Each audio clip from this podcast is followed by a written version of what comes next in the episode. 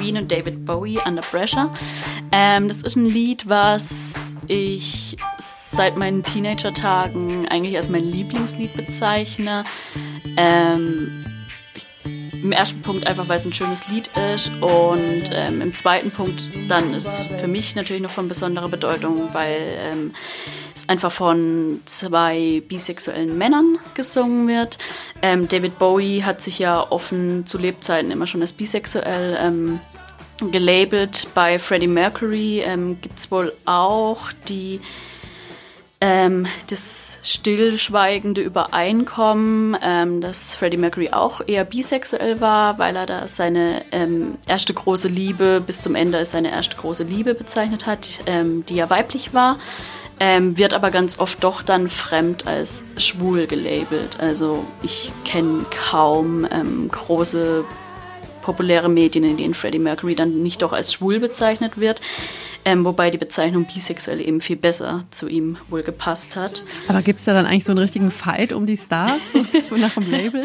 ähm, ich glaube ja, dass es das oft ähm, geben kann, weil sehr viele Leute einfach ähm, da doch falsch gelabelt werden. Ähm, Gerade viele KünstlerInnen, die eigentlich eben nicht lesbisch oder schwul sind, ähm, sondern bisexuell einfach in den populären Medien als lesbisch oder schwul bezeichnet werden.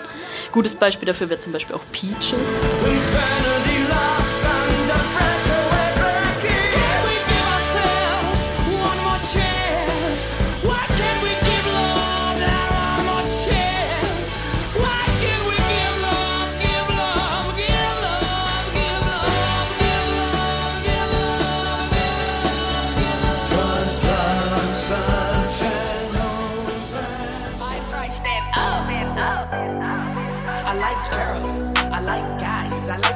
Pussy, then again I like to ride. Yeah, I like kissing on girls and then I put the dick inside. I'm bisexual, bitch, and I ain't got nothing to hide. Von Domo Wilson, Bisexual Anthem. Ähm, das ist ein Lied, was ich erst vor ein paar Monaten entdeckt habe, nachdem ähm, eine bisexuelle Freundin mir das auch ähm, zugesandt hat. Ähm, der Text ist recht sexualisiert, muss man sagen, ist aber trotzdem ein ganz ähm, interessantes Lied für mich gewesen, ähm, weil darin eine bisexuelle Women of Color sehr empowernd, sexualisiert über ihre Bisexualität rappt. Es werden so sehr oft Geschlechtsorgane auch bezeichnet, also dafür eine Triggerwarnung. Ähm, aber das war einfach eben das erste Mal, dass ich mit meinen 28 Jahren wirklich ein Lied gehört habe von einer Person, die empowernd über ihre Bisexualität singt. Ähm,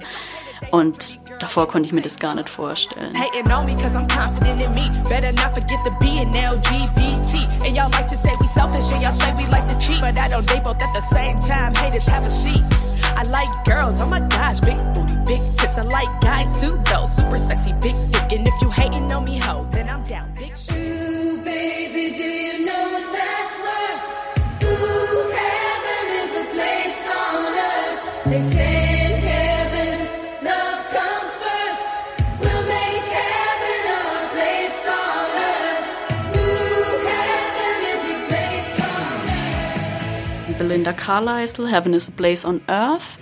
Ähm, in dem, das Lied habe ich mir ausgesucht, weil ich es eh ganz gerne mag und auch Musik aus den 80ern ganz gerne mag. Und das Lied ist bei mir mittlerweile verknüpft mit ähm, einer Black Mirror-Folge, was eine Serie auf Netflix ist, San Junipero, ähm, was auch das erste Mal war. Ähm, da war ich, glaube 27, als ich das gesehen habe, dass einfach ähm, in einer Netflix-Serie, beziehungsweise es ist eine Stunde lang, könnte fast als Film gelten, ähm, ein Charakter als sich als bisexuell geoutet hat, aber in einer queer gelesenen Beziehung ist und die Bisexualität einfach da war und genannt wurde, aber nicht ähm, eine tragende Rolle oder tragend für diesen Plot dann war, im Sinne von, ähm, diese Person hat eine Phase oder probiert sich aus oder verliebt sich kurz in eine Frau, kommt dann aber am Ende doch zum Mann zurück, wie man es halt sonst, oder wie ich es zum Beispiel aus Filmen oder Serien eher gekannt habe. Das ist, wenn dann